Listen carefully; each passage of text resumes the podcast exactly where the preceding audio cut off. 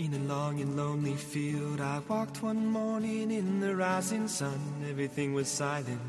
A prayer was in my heart. I wondered in other lands beyond these hills, beyond my little world. How can I bring your message and bear your light? Voluntarios con David Martínez.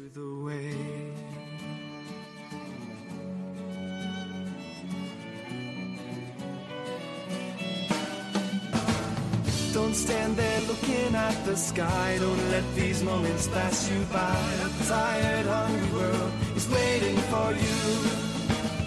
The path is long, but have no fear. Rise up, stand tall, and dry your tears. I'll be right here at your side.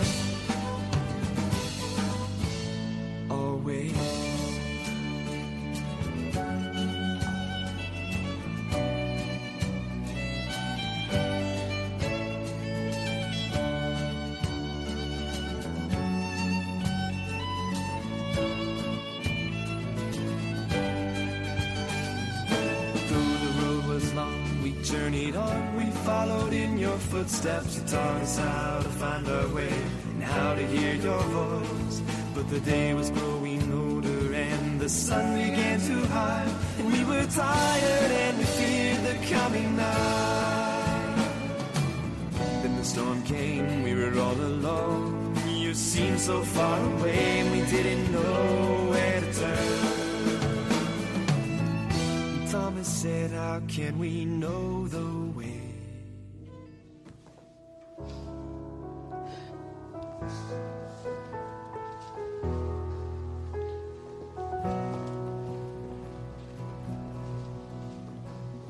Drank champagne with kings and queens. The politicians praised my name. But those were someone else's dreams, the pitfalls of the man I became.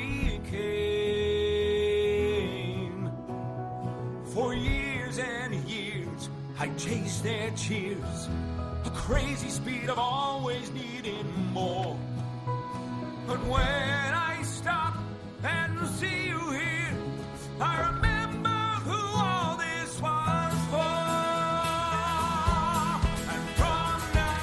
Buenas noches y bienvenidos una semana más al programa Voluntarios.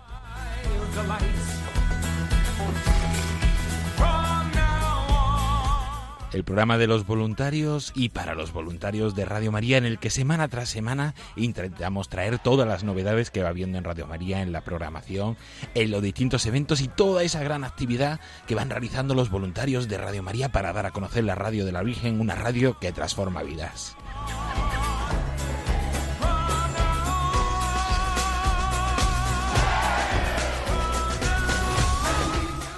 En el programa de hoy tendremos un programa distinto a los que hemos tenido las últimas semanas, ya que les vamos a ofrecer la charla que dio el padre Ángel Arrebola en el marco de la jornada interdiocesana de voluntarios en- de la zona Aragón-Soria el pasado 8 de junio.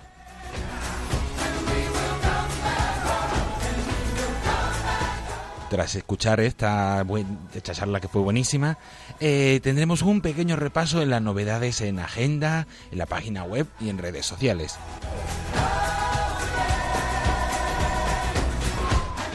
Terminaremos, como es habitual, con la oración del voluntariado, todo ello acompañado de las cuñas de las próximas actividades.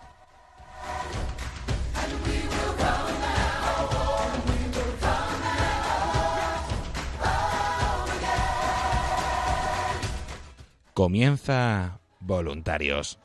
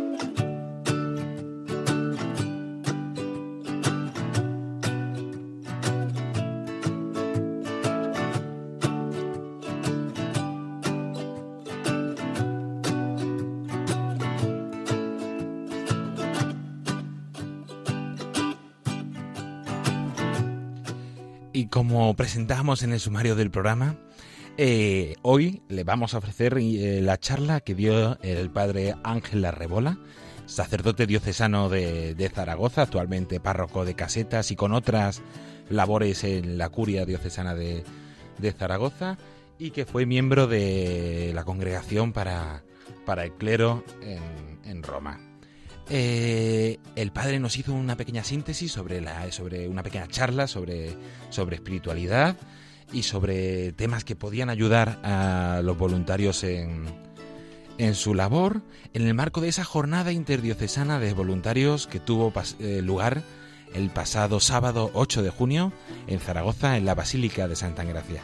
Con, con sus palabras les dejamos. Quiero dar gracias a Dios. La charla tiene como dos puntos, dos pivotes, dos puntos de apoyo. El primero es la acción de gracias, el segundo es el Espíritu Santo. Quiero dar gracias a Dios y voy a empezar, perdonadme, por una, una experiencia personal. Eh, yo no lo sabía, pero hace más de 25 años, yo era 30 años, conocí a un sacerdote, yo era seminarista, un sacerdote que, bueno, que a mí me, me cautivó en cierto modo, ¿no? Su alegría, siempre estaba con la sonrisa, su desparpajo, se ponía delante de un micrófono y y hablaba y, y durante varios años nos estuvimos viendo en unos encuentros nacionales de jóvenes que había que se llamaba JRC, Jóvenes por el Reino de Cristo. Hace, y confieso que escucho Radio María, pero no había caído en la cuenta cuando hace unos meses, en marzo, voy a Fátima, de peregrinación con gente de mi pueblo, no de caseta, sino de mi pueblo natal, yo soy de Córdoba, y voy a concelebrar la misa del sábado a la tarde y me encuentro con este sacerdote. Qué alegría, casi él no me conoció. Él estaba mucho más viejo, yo estaba mucho más gordo, pero yo a él sí le conocí. Y era nada más y nada menos el padre Luis Fernando de Prada. Nos habíamos conocido hacía 30 años, no se acordó perfectamente y estuvimos como los caminos de Dios, ¿verdad? Nos llevan, nos traen. Y, y entonces, bueno, he dado muchas gracias a Dios por la gente que, pone en nuestro camino, ¿no? Y eso es lo primero, cuando uno se para a pensar en 20 años atrás, o en 30, ya uno va teniendo una cierta edad y puede tener memoria histórica, ¿no? Y, dar gracias a Dios por tantas cosas. Y cuando pensaba en Radio María, cuando pensaba lo que me, pidió eh, Antonio Esteban que os acompañara, en este día decía, claro, es que la acción de gracias, y no es, no es casual que esto sea en torno a Pentecostés. Porque hoy se hace realidad, gracias a Radio María y 20 años después, aquel milagro de Pentecostés de que los discípulos recibieron el Espíritu Santo y hablaban en lenguas. Ojo, no dice el texto que los discípulos hablaban en lenguas varias, sino que todos les entendían en su propia lengua. Y ese es el milagro, me parece, de Pentecostés en Radio María se habla una sola lengua, que es la lengua del Espíritu Santo. Se habla una sola lengua, que es la lengua del Evangelio. Pero allá donde está Radio María, y en España con más razón, se le entiende a Dios en la propia lengua, y ese es el milagro. De tal manera que Radio María, como otras realidades carismáticas, porque lo es, aunque sea técnica, aunque sea tal, pero es una realidad carismática, es decir, y cuando digo carismática me refiero haris, que tiene dos sentidos, el de gracia y el de don. Y por ser gracia, es decir, por ser un regalo de Dios, es un don para los demás, y Radio María es un don para la Iglesia. Y es un motivo de dar gracias, de agradecer, porque es una realidad del Espíritu Santo, es una realidad que hace realidad el milagro de Pentecostés todos los días. De tal manera que hablando el lenguaje del Evangelio, cada uno en su casa oye hablar a Dios en su propia lengua. Y eso también en las diversas facetas que tiene Radio María. En todo esto que ahora nos han dicho, pues el programa de jóvenes, el de niños, el programa para las cuestiones sociales, el de ayuda a la iglesia necesitada, una realidad que he conocido bien estando en Roma, porque es, era una realidad que dependía de la congregación donde yo trabajaba, la congregación para el clero, y el cardenal protector es el cardenal Piacenza, del cual yo he sido indigno secretario. Esto es una realidad que he conocido muchísimo, ¿no? Qué maravilla, qué maravilla entonces contemplar así este panorama. Y por eso pensé que tenía que hablaros del Espíritu Santo, como el origen de toda la Iglesia y el origen de la alianza nueva, de una alianza nueva que todos estamos llamados a vivir. Mirad, nos dice, lo primero que nos dice el texto que vamos a escuchar mañana en la liturgia es que se celebraba el día de Pentecostés. Es decir, la Iglesia ha inventado muchas cosas, pero no ha inventado el día de Pentecostés, ya estaba inventado. Ya celebraban un Pentecostés los judíos. Y celebraban dos cosas los judíos. En primer lugar, la fiesta más primitiva de Pentecostés es una fiesta de la cosecha, es una fiesta natural. Casi todas las fiestas de Israel y que después han pasado a la Iglesia han sido fiestas naturales, es decir, del ciclo de la agricultura, del ciclo de la ganadería, que se han asumido en una realidad salvadora por el pueblo de Israel, la Pascua. La Pascua. Y Pentecostés. A los 50 días de la luna nueva, de la luna llena de la primavera, se celebraba la ofrenda de las primicias. Era una fiesta de acción de gracias. Entonces no es, no es casualidad, es providencia de Dios que aquí, en Zaragoza, estemos celebrando estos 20 años de Radio María en torno a Pentecostés, fiesta de acción de gracias, por los frutos recogidos. Entonces se ofrecían a Dios las primicias de los frutos.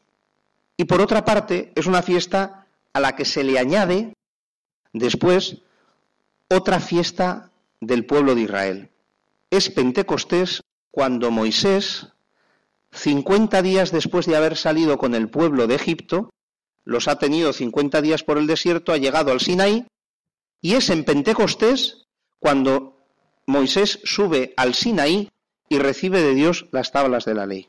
Por lo tanto, eran dos fiestas maravillosas, la fiesta de la acción de gracias y la fiesta de la ley.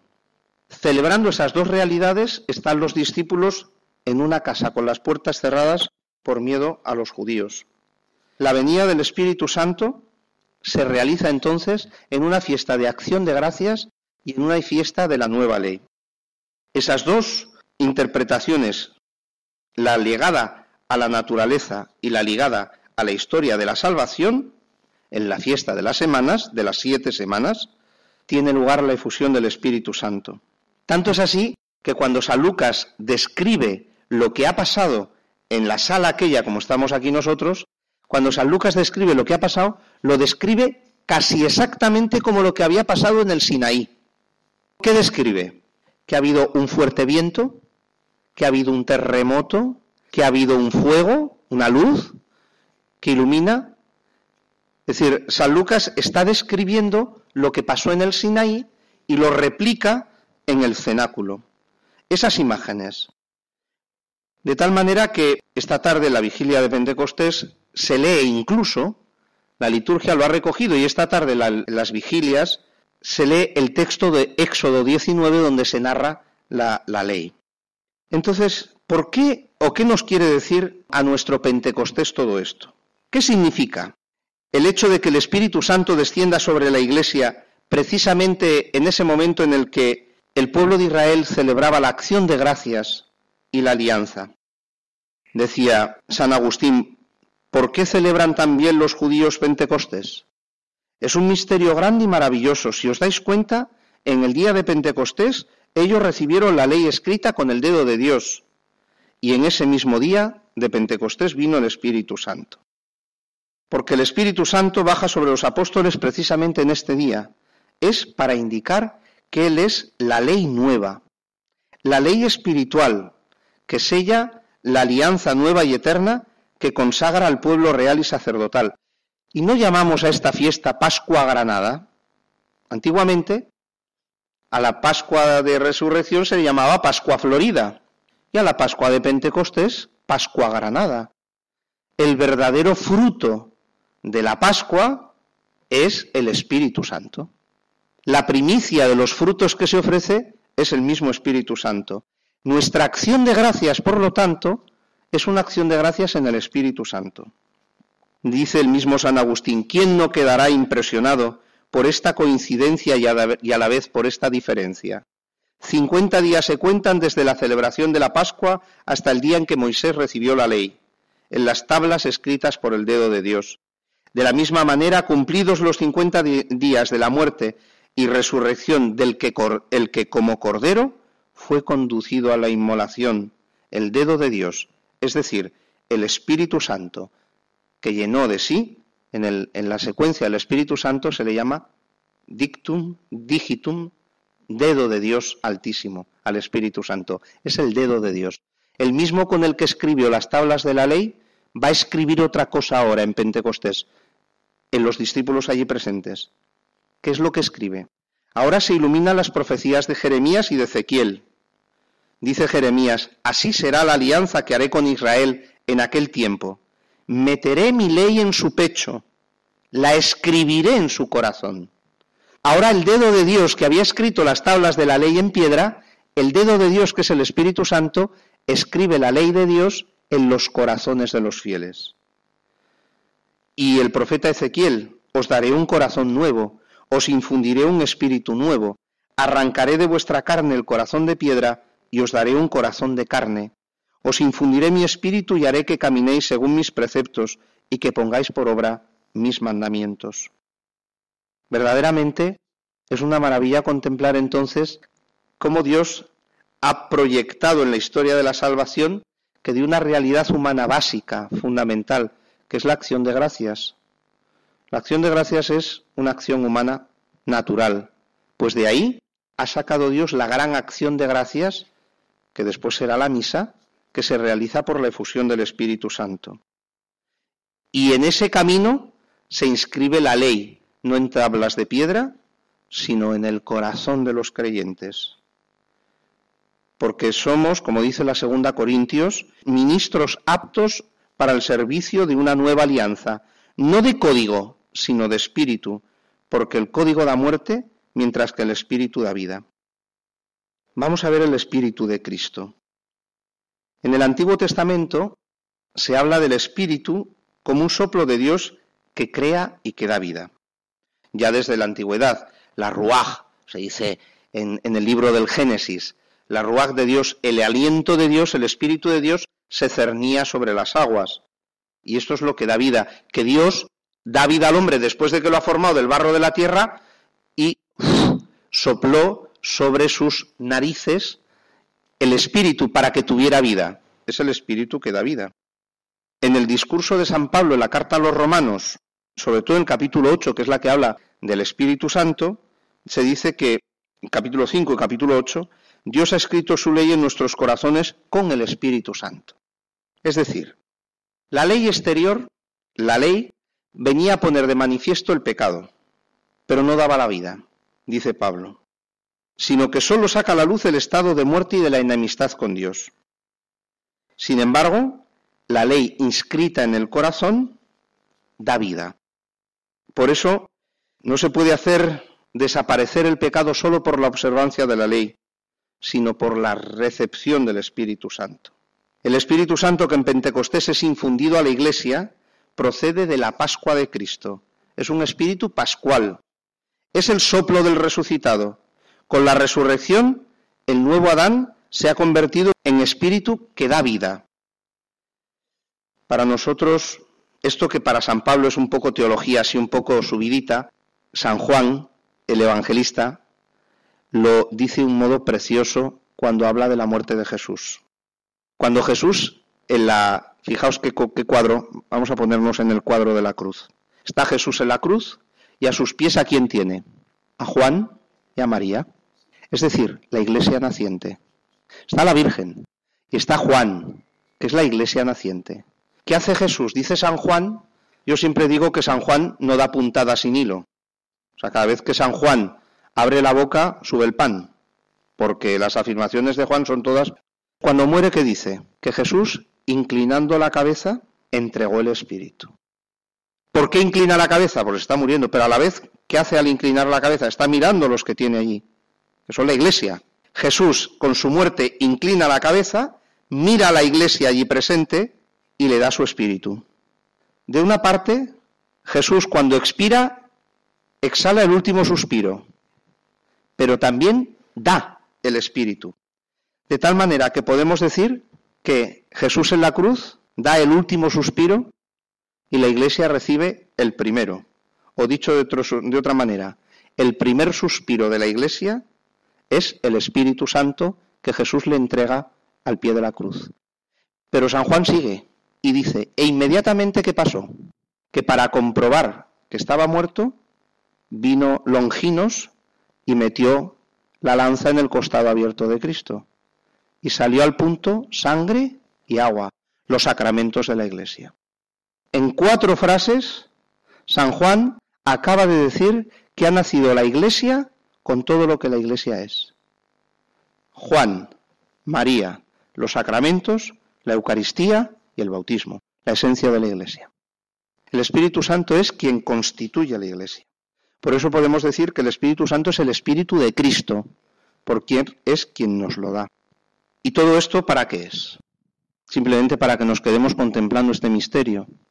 Es el Espíritu Santo el que nos da un corazón nuevo. Este Espíritu llega al creyente a través de los sacramentos, de la palabra, de todos los medios a su disposición. Por eso, la ley nueva o la ley del Espíritu, esa ley nueva que queda inscrita en nuestros corazones el día de Pentecostés, no es la que promulga Jesús en las bienaventuranzas. Muchas veces se ha querido contraponer los diez mandamientos a las bienaventuranzas de Jesús, como si la ley nueva fuera las bienaventuranzas. La ley nueva, por todo lo que estoy diciendo, es la que se graba en Pentecostés en el corazón de los discípulos. Los preceptos evangélicos son mucho más elevados que los mosaicos. Pero no viene Jesús a cancelar los mandamientos antiguos, sino a darles plenitud. Por eso, el mandato nuevo, amaos los unos a los otros.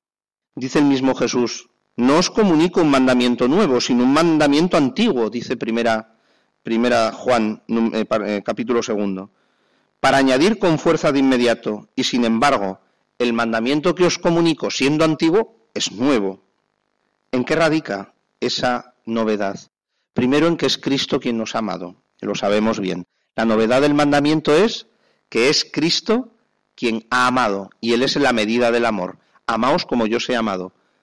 Pero también la novedad radica en que ese mandamiento ha sido inscrito en nuestros corazones con el dedo de Dios, que es el Espíritu Santo, de la misma manera que los mandamientos habían sido inscritos en piedra por el dedo de Dios en el monte Sinaí. ¿Cómo actúa entonces esta nueva ley que llevamos en el corazón? A través del amor. La ley nueva no es más que lo que Jesús llama el mandamiento nuevo. El amor que Dios nos tiene ha sido derramado en nuestros corazones con el Espíritu Santo que se nos ha dado, dice la carta a los romanos. Pero ahora, mucha gente hoy, y nos pasa a nosotros, ¿cómo se puede mandar el amor? ¿Se puede obligar a, a amar? ¿Cómo puede ser el amor un mandamiento? ¿Cómo es eso? Eso es imposible, si el amor no puede mandarse. Pero es que hay dos maneras de mandar algo, de mandar o procurar hacer una cosa, por atracción o por constricción. Me explico. Por constricción, por la amenaza del castigo, por amor, se induce por atracción a lo segundo. Por eso, decía San Agustín, muéstrale a un niño nueces y verás cómo se lanza a cogerlas. Ahora nueces no les mostraríamos, ahora hasta habría que mostrarles el móvil, el Fortnite, el no sé qué. Entonces se lanzará a cogerlos, ¿no? En la época de San Agustín eran nueces, gente más buena y más simple, ¿verdad? Te muestra el bien a un alma sedienta de verdad y se lanzará hacia él. Y aquí, en el fondo, estoy tocando algo muy espiritual, pero muy que tiene que ver con vuestra labor. Porque ¿cómo atrae Radio María? ¿Cómo atrae? obligando por atracción. Muestra la verdad. Muestra la verdad, muestra el bien a la gente y se lanzará hacia él, como el niño hacia las nueces. ¿Quién le empuja? Nadie, dice San Agustín. Es el alma atraída por su deseo de bien. Nosotros tenemos que estar convencidos que lo que se ofrece es la verdad. Y el alma está necesitada de cosas grandes, el alma está necesitada de cosas maravillosas. Y cuando esas cosas se ofrecen, y estamos convencidos que así lo hacemos, el alma se inclina por naturaleza a las cosas buenas. Conozco una persona, conozco una persona, no puedo dar muchos datos, pero que durante más de 20 años estaba apartada de Dios, más de 20 años. Y un buen día se pone a hablar conmigo porque quiere volver a la iglesia, porque... Y claro, yo la oigo hablar y estoy oyendo hablar a Santa Teresa. Y estoy oyendo hablar a San Juan de la Cruz. Y estoy oyendo hablar a San Agustín. Es una persona culta, ¿eh? es una persona profesional de la educación. Oiga, perdón, pero ¿a usted quién le ha acompañado durante estos años? Nadie, padre. ¿Cómo? No, no, nadie. ¿Usted ha hablado con algún sacerdote? Con No, padre. Una formación cristiana altísima. Entonces, ¿usted cómo se ha formado? Y me dice dos cosas. Leyendo y escuchando Radio María. La verdad atrae. Es una persona que se, forma, se ha formado así. Muchos años apartada de la iglesia, una persona ya con cierta edad. La verdad atrae. Decía San Agustín, el amor es como un peso del alma que tira hacia el objeto del propio placer, en que sabes se encuentra el propio reposo. O lo que es lo mismo, la ley de la atracción, la ley de la gravedad. La, la gravedad atrae, no nos obliga, nos atrae por el peso, por la densidad del centro de la Tierra. La densidad del mensaje, pero no solo eso, la densidad nuestra, nuestra vida interior, nuestra vida en el Espíritu Santo, si tiene intensidad, si tiene densidad, eso es lo que atrae, por atracción, pero no porque obliguemos a nadie a que siga a Jesucristo. En este sentido, es como el Espíritu Santo se convierte en una ley, en un cierto mandamiento. El Espíritu Santo crea en nosotros un dinamismo que nos lleva a hacer todo lo que Dios quiere, sin pensar en ello, pues ha hecho propia la voluntad de Dios y ama lo que Dios ama. Esto es maravilloso. A menudo el amor no conoce medida y estalla sin medida. El amor no siente el peso ni le preocupa la fatiga. El amor está libre para que nada pueda detenerlo. A menudo el amor quisiera hacer más de lo que puede, pues todo lo cree lícito y posible. Estoy citando un autor espiritual clasicazo, que es la imitación de Cristo. El amor se siente capaz de muchas cosas, hace muchas y tiene éxito, mientras que quien no ama desfallece y se rinde. Podemos decir que vivir bajo la gracia, vivir bajo el Espíritu Santo, es un vivir de enamorados, o sea, transformados por el amor. La misma diferencia que crea en el ritmo de la vida humana y la relación entre las dos criaturas, el enamoramiento la crea en la relación entre el hombre y Dios, y esto lo hace la venida del Espíritu Santo. El amor custodia la ley, y la ley custodia el amor. ¿Qué sentido tiene, pues, para un cristiano sujetarse a leyes, leyes de la Iglesia, leyes humanas? Al final aquí sale el jurista que llevo dentro también. ¿eh? Era la fiesta de la ley, hemos dicho la fiesta de acción de gracias, pero era también la fiesta de la ley. Jesús dice, no he venido a abolir la ley, sino a darle cumplimiento. El pleno cumplimiento de la ley es el amor, dice San Pablo a los romanos en el capítulo 13. El amor, por tanto, no sustituye a la ley, sino que la cumple. El amor es la única fuerza que puede hacer observar la ley. De hecho, el profeta Ezequiel, que estos días se lee tanto y le damos tantas vueltas, os infundiré mi, digo estos días de la, de la liturgia, ¿no? Os infundiré mi espíritu y haré que caminéis según mis preceptos y que pongáis por obra mis mandamientos. Y Jesús mismo ha dicho, el que me ama cumplirá mi palabra. Como vais a misa todos los días, hemos escuchado en los evangelios de estos días hasta ayer, hemos escuchado la oración sacerdotal de Jesús, capítulo 14, 15, 16 y 17 de San Juan, lo venimos escuchando todos los días desde hace, desde hace ya más de 15. ¿Cuál es la garantía de que Jesús ama al Padre? Que cumple su palabra, que cumple su voluntad. ¿Y cuál es la garantía de que nosotros amamos a Jesús? El que me ama guardará mi palabra, cumplirá los mandamientos. De tal manera que el mandamiento no anula los mandamientos, sino que verdaderamente los ayuda a observar. Voy a poner un ejemplo para que veáis, por atracción. ¿Cómo nosotros podemos vivir una vida en el espíritu, una vida espiritual y a la vez una vida ordenada de cumplir lo que el Señor nos pide? Una mujer embarazada, una mujer embarazada de su primer hijo, sabe el tesoro que lleva dentro. Y entonces llega la madre que le dice, tienes que hacer esto. Le, va dando normas. El ginecólogo, el médico, la matrona, que en fin, lo que visite, que dice, no hagas esto, no hagas lo otro, toma esto, ahora tienes que tomar hierro, y ahora tienes que descansar más, ahora camina, ahora no camines, bebe más agua, ahora no sé cuántas, y, haz esto, deja de hacerlo. Llega una amiga, que ya es madre de tres hijos, mira, lo mejor es esto y esto. Todo el mundo le da normas a la embarazada, todo el mundo. A ella no le pesa ninguna de las que le dan, y las cumple todas. Porque para ella lo que lleva en el seno es tan grande que el amor a su hijo hace que cumpla todas las normas sin que le pese ninguna. Y si tiene que estar con los pies para arriba, está con los pies para arriba. Y si tiene que caminar, camina. Y si le dice el médico que tiene que ir de Zaragoza a Madrid dos veces en semana, iría. Porque por su hijo, eso es actuar por atracción. Eso es el Espíritu Santo que cuando está dentro de nosotros, el amor custodia nuestra vida cristiana. Por eso, el que ha conocido a Dios y al Espíritu Santo es la verdad que se transmite, pero es la verdad que se vive. Por eso dice, para cada uno de nosotros nos adherimos a la ley del Espíritu. Dios nos atrae con un amor exquisito. Y por eso la vida cristiana es atarse al amor de Dios con una decisión.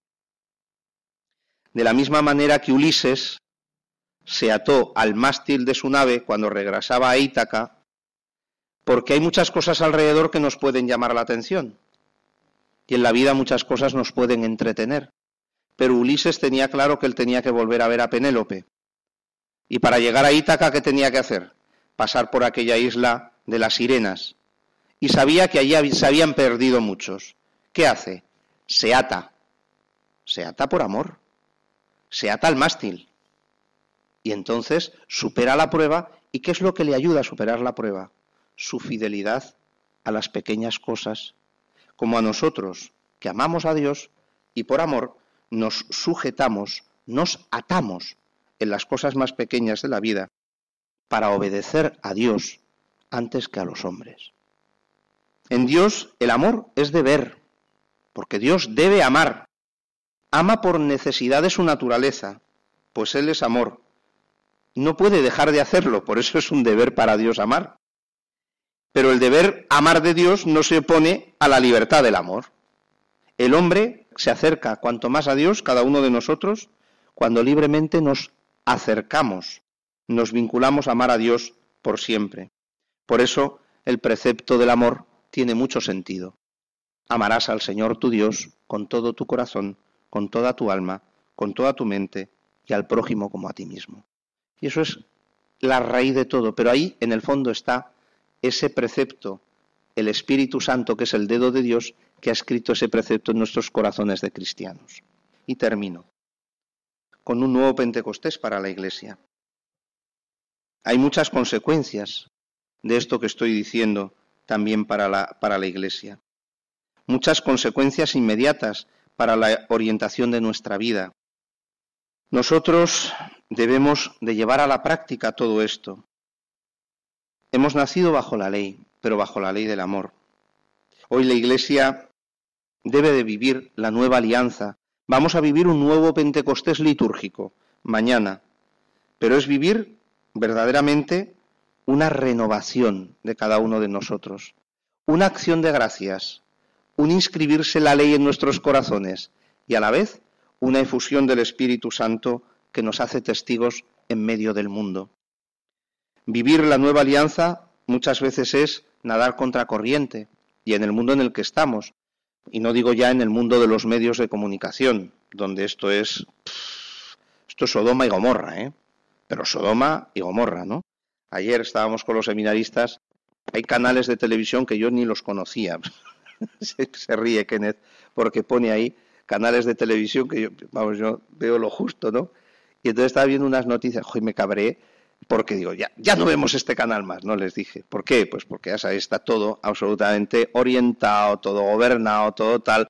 Entonces, el mero hecho de cómo estaban dando unas noticias y tal, acabado, ¿no? No vemos esto más, que esto está intencionado. Vivir, nosotros, vivir la nueva alianza en el mundo en el que nos movemos, pues es difícil.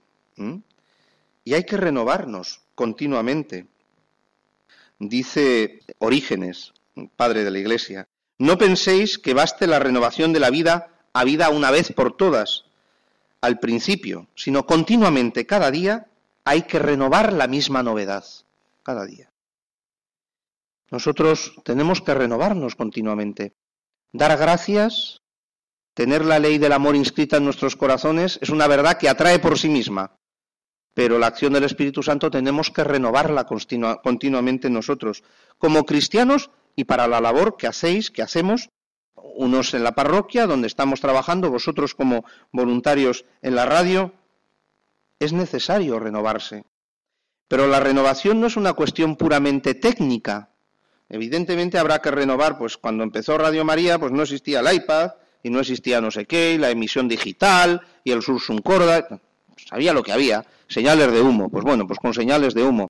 El fundador de Radio María, pues hizo que en las iglesias alrededor de Milán, unas antenas puestas en los, campanarios de las iglesias y recogían las señales, y, bueno, y así buenamente se iba haciendo. La renovación no, no puede ser puramente técnica, la renovación tiene que ser sustancialmente interior y tiene que ser una renovación en el espíritu. El lema para estos años ha sido vuelve a casa, regresa a casa. Decía San Agustín sobre la pertenencia a la Iglesia, ¿cuántos lobos hay dentro del redil? ¿Y cuántas ovejas fuera? ¿Cuántos hay que viven en lo que está de su parte, según el espíritu de la nueva alianza, pero fuera de la Iglesia, en medio del pueblo de la antigua alianza. ¿Y cuántos los que viven según el espíritu de la alianza antigua, dentro de la Iglesia, en medio del pueblo de la nueva alianza? Por eso debemos de renovarnos continuamente para que aquellos de la nueva alianza que están fuera vuelvan a casa, para atraerlos, como decía, no para constreñirlos, sino para con la acción del Espíritu Santo, como la madre que hace todo lo posible porque ama el tesoro que lleva dentro. La clave en la evangelización, la clave del nuevo Pentecostés de la Iglesia. Mirad, yo viví en Roma cuando el Papa Benedicto se retira, llega el Papa Francisco. Me, tocó vivir ese momento único en la historia de la Iglesia, además muy cerca. Yo estuve en la última audiencia con Benedicto XVI, estaba en la Plaza de San Pedro el día de la elección de Francisco, estuve con Benedicto XVI a solas más de 20 minutos, ya cuando cuando era Papa emérito y hemos podido hablar, he estado con el Papa Francisco en muchas ocasiones. Es un momento privilegiado de la historia de la Iglesia, que alguna vez he dicho, tengo notas, no digo, bueno, al final, como José Luis Martín Descalzo, que hizo un periodista en el concilio, un libro precioso, ahí me dan ganas de escribir ¿eh? un curita en el Vaticano, una cosa así, ¿no? Bueno. Pero era una cosa, lo de la renovación de la Iglesia. Y entonces agarrabas un taxi, el taxista, y enseguida en Roma te ven vestido de cura y extranjero, monseñor ay, monseñor, ¿qué tal? Los italianos que son tan expresivos, ¿no? Eh, este papa sí que fará eh, la reforma de la curia. Y aquí en España lo vivimos también, ¿no? Salían las televisiones, eh, le metían un canutazo, como se dice en los medios, ponían un micrófono a una señora de, de, de Covarrubias de arriba y dice, ¿usted qué piensa? Yo creo que el Papa tiene que hacer la reforma de la curia. La señora de Covarrubias, ¿qué sabrá de la reforma de la curia? el taxista romano, ¿qué sabrá de la reforma de la curia? Todo el mundo hablaba de lo mismo. Y te vas a la historia y a Santa Catalina de Siena en 1200 y pico hablaba de la reforma de la curia. Y le escribía al Papa diciendo, Santidad, tiene usted que renovar la curia. bueno, pues estamos en esto siempre, ¿no? Pero es que la verdadera reforma, la única reforma de la curia es la nuestra. La reforma de la Iglesia es que nosotros, eso que dice San Agustín, que vivamos la renovación en el espíritu para atraer por atracción, porque vivimos lo que, lo que tenemos entre manos a aquellos que incluso viven la nueva alianza fuera de la iglesia, para que vuelvan a casa, para que regresen. Por eso hay una profunda renovación en el espíritu y aprovechando Pentecostés, se lo pidamos para que hagamos todos una conversión hacia el Señor. Mirad, el pueblo de, de Hipona, a comienzos del siglo V, era simple y letrado. Era un pueblo de pescadores. Aquí diríamos, en Román Paladino, eran catetos, pero sabían perfectamente la diferencia entre la ley y la gracia, entre el temor y el amor. Era un pueblo de la nueva alianza, simplemente porque había alguien que día tras día, explicando las escrituras, les hablaba de estas cosas, que era San Agustín de Hipona. y no tenía miedo a decirles con claridad. En los medios que tenía San Agustín en la época, San Agustín predica mucho porque el medio, ¿eh? y eso es la radio. Despojaos de cuanto en vosotros hay de viejo. Habéis conocido un cántico nuevo, nuevo hombre, nuevo testamento, nuevo cántico. El cántico nuevo no es apropiado para hombres viejos. Lo aprenden solo los hombres nuevos, renovados de su vejez por medio de la gracia, que ya pertenecen al Nuevo Testamento del reino de los cielos. Cristo, decía en otra predicación, nos ha dado un mandamiento nuevo, que nos amemos los unos a los otros como Él nos ha amado. Es este amor el que nos renueva, haciéndonos hombres nuevos, herederos del Testamento nuevo, cantores del cántico nuevo. Por eso, el primer Pentecostés se repite. Es una acción de gracias, es una inscripción de la ley y es una renovación del pueblo. Esas son las tres cosas. Pentecostés no fue solo la realización de las profecías del Antiguo Testamento, sino sobre todo un corazón nuevo y un espíritu nuevo. El espíritu de Cristo que está presente en todos nosotros y que lo podemos y lo debemos renovar si queremos renovar el mundo, si queremos renovar la iglesia, y para eso estamos, ¿eh? tenemos que renovar el corazón, tomarnos realmente en serio la renovación de nuestro bautismo y decirle al Señor que nos renueve, que queremos vivir en gratitud, que queremos vivir en fidelidad a la alianza, a la ley, que queremos vivir renovados en el Espíritu. Y así es como viviremos pues este encargo que, habéis recibido, esta tarea que tenemos de llevar el anuncio del Evangelio a través de las ondas de la radio. A Santa María, nuestra Madre, la Virgen Inmaculada, encomiendo vuestros trabajos, encomendad vosotros los míos, que son más humildes, pero no por eso menos eh, empeñosos. Vamos a pedirle a Santa María que nos ayude a todos. Dios os lo pague. Si te preguntan, ¿qué podrías decir de Radio María? Para responder a cualquier pregunta sobre esta emisora, su carisma y la actividad que desarrolla o las últimas novedades, te invitamos a la presentación multimedia para oyentes y voluntarios. Hágase en mí según tu palabra. Radio María, una vocación. En esta ocasión estará el viernes 19 de julio a las 5 de la tarde en la iglesia de Santa Rita de Obarco de Valdeorras, en la entrada por calle Valorca. Recuerda, el viernes 19 a las 5 de la tarde, presentación multimedia Hágase en mí según tu palabra, Radio María, una vocación, en Obarco de Valdeorras. Radio María, 20 años contigo.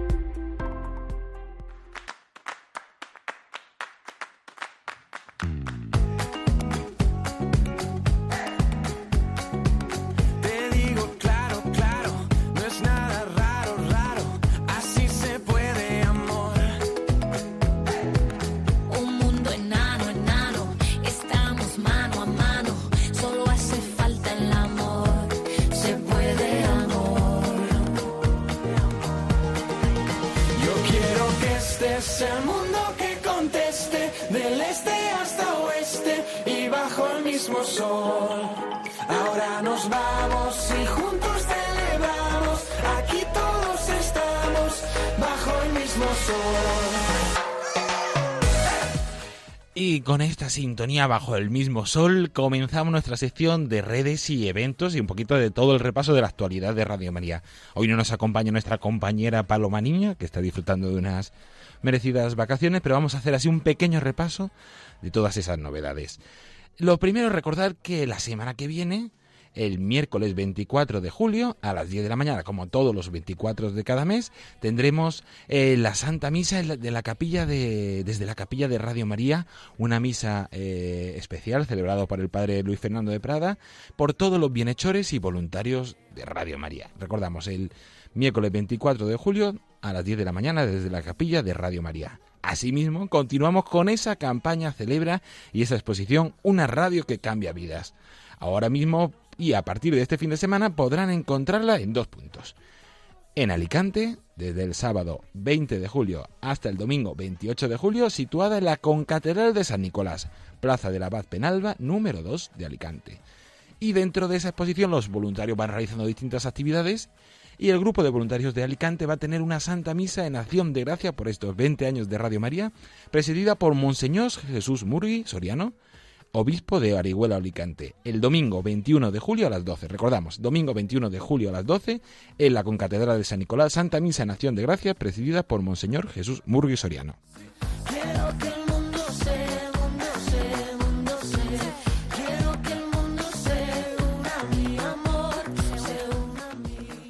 Asimismo, la exposición también estará presente a partir de este sábado 20 de julio hasta el siguiente sábado 27 de julio en Santiago de Compostela en la parroquia de San Fernando. Recordamos, desde el 20 de julio hasta el 27. Situada esa parroquia de San Fernando en la calle de San Pedro de Mezonzo, número 26 de Santiago de Compostela. Y junto con esa exposición tendrá lugar allí en Santiago la jornada interdiocesana de los voluntarios de Galicia. Y entonces ese sábado 20 de julio tendrá lugar una Santa Misa en Acción de Gracias a las 12 de la mañana en la parroquia de San Fernando, presidida por Monseñor Jesús Fernández González. Eh, obispo auxiliar de la Archidiócesis de eh, Santiago de Compostela. Asimismo, posteriormente, tras la Santa Misa, tendrá lugar a las 13 horas la presentación e inauguración de la exposición Una radio que cambia vidas de Radio María, que comienza su andadura eh, a partir del 20 de julio en Santiago de Compostela, donde posteriormente estará también en Pontevedra y en Vigo. Y ese sábado de 20 de julio, para cerrar esa magnífica jornada, tendremos un encuentro con oyentes y voluntarios a las 6 de la tarde, también en la parroquia de San Fernando. Ese encuentro, hágase en mí según tu palabra. Radio María, una vocación. Del este hasta oeste y bajo el mismo sol. Ahora nos vamos y juntos celebramos.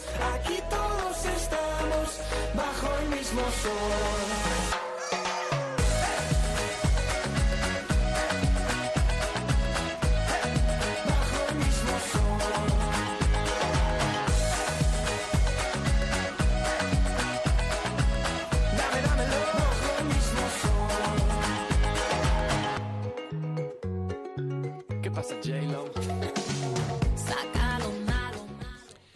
Y invitarles, como siempre, a entrar en nuestra página web www.radiomaria.es, donde pueden ver todas estas noticias, los carteles de los eventos, las novedades que va viendo en Radio María, y también podrán encontrar en la parte de arriba, como comentábamos la semana pasada, el vídeo destacado eh, este mes en especial, un repaso y la presentación del disco especial sobre la renovación de la consagración de España al corazón de Jesús, el acceso al podcast de Radio María donde se pueden escuchar todos los programas eh, de Radio María y una pequeña carta del padre Luis Fernando de Prada en el rincón del director, donde nos invita en este tiempo veraniego al descanso del corazón.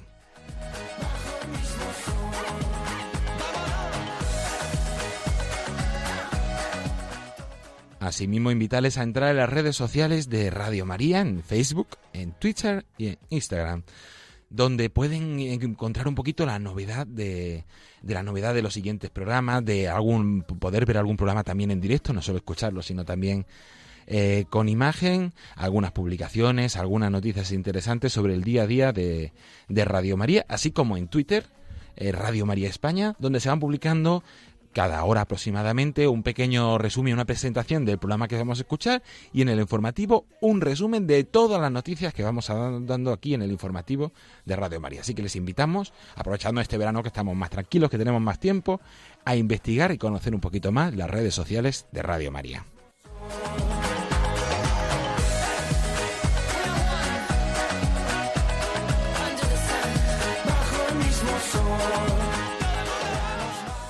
Y ahora, para terminar el programa, eh, les invitamos a unirse con nosotros a esa oración del voluntario de Radio María.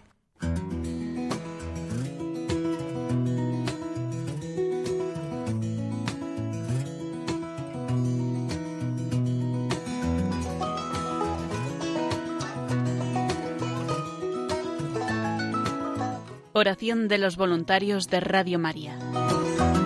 Te agradecemos, Santa Madre del Verbo, por el don precioso de Radio María que has puesto en nuestras manos para que lo hagamos fructificar. Tú que eres la sierva del Señor, enséñanos a servirle cada día con humildad y perseverancia, con valentía y fidelidad, respondiendo con generosidad a los deseos de tu corazón. Reina de Radio María, ayúdanos a convertirnos en los apóstoles de tu amor. Amén.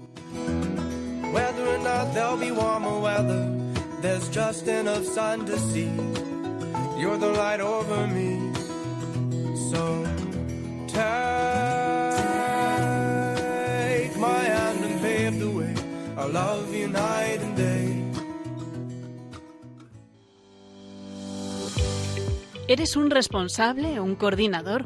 ¿Gestionas un grupo? ¿O quizás todos los voluntarios de una diócesis? Discípulos o apóstoles. Es el nuevo curso de formación para coordinadores de Radio María. Ofrece formación, herramientas, metodología, espiritualidad. Un nuevo curso a tu disposición que se integra en el plan de formación integral para el voluntariado de Radio María. Soy Alejandro, responsable de zona del voluntariado de Radio María en las Islas Canarias. Quisiera compartir con los voluntarios que son coordinadores de grupo, coordinadores de transmisiones, coordinadores de difusión, la invitación a realizar el curso específico que nos ofrece Radio María para estas tareas y en el que ya he participado, pues nos ayuda en una mejor formación y saber hacer en equipo estos trabajos y así dar los mejores frutos para la radio de la Virgen. Ánimo y adelante. Hola, soy Sofía, coordinadora del grupo de voluntarios Virgen de la Peña de la isla de Fuerteventura. Quería comentarles que en el encuentro de coordinadores que tuvimos en las Islas Canarias con nuestra responsable de grupo, Sana Fusari, ella nos proporcionó una excelente forma de trabajar como coordinadores para el buen desarrollo del grupo, los cuales me ayudaron mucho a solucionar cada una de las inquietudes que yo tenía. En pocas palabras, una experiencia enriquecedora. No te quedes sin este curso, pídelo cuanto antes a tu responsable de zona. Y recuerda, la responsabilidad no se hereda, se entrena. ¿Quién es, pues, el siervo fiel y prudente a quien el Señor puso al frente de su servidumbre para darles la comida a su tiempo? Dichoso aquel siervo a quien su Señor, al llegar, encuentre haciéndolo así. Yo os aseguro que le pondrá al frente de toda su hacienda.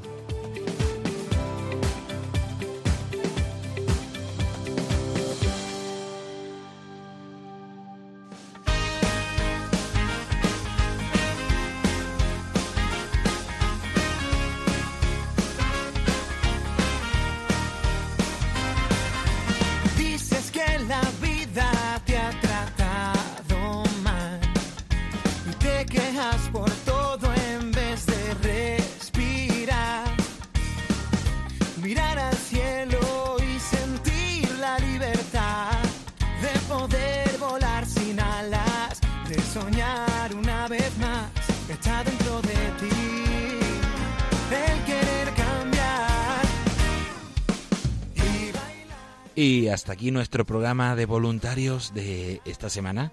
Como siempre, esperemos que les haya gustado y que les haya ayudado a conocer un poquito más lo que es Radio María, lo que es su actividad, el papel fundamental que tienen los voluntarios de Radio María y su actividad de difusión, de transmisiones y de dar a conocer Radio María en todos los lugares en los que se encuentra.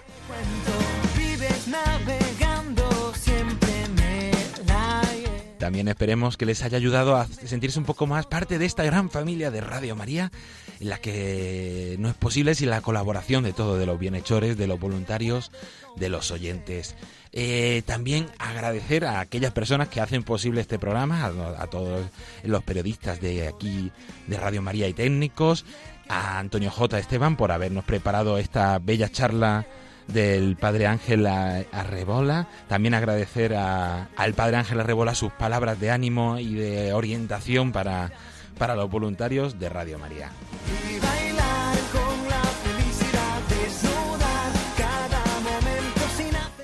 Eh, nos volvemos a encontrar, si Dios quiere, dentro de una semana aquí en las ondas de, de Radio María. A continuación les dejamos con los servicios informativos de Radio María. Se despide agradeciendo la atención David Martínez. Buenas noches y que Dios les bendiga.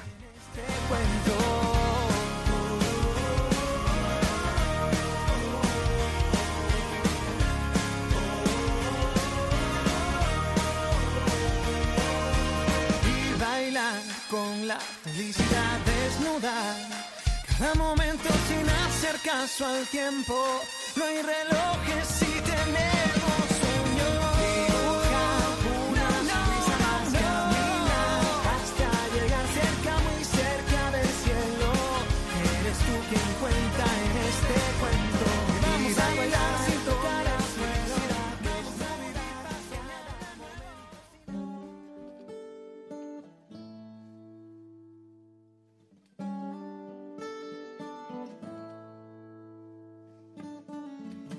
long and lonely field, I walked one morning in the rising sun. Everything was silent. A prayer was in my heart. I wondered in other lands beyond these hills, beyond my little world. How can I bring your message and bear your light? Voluntarios, con David Martínez.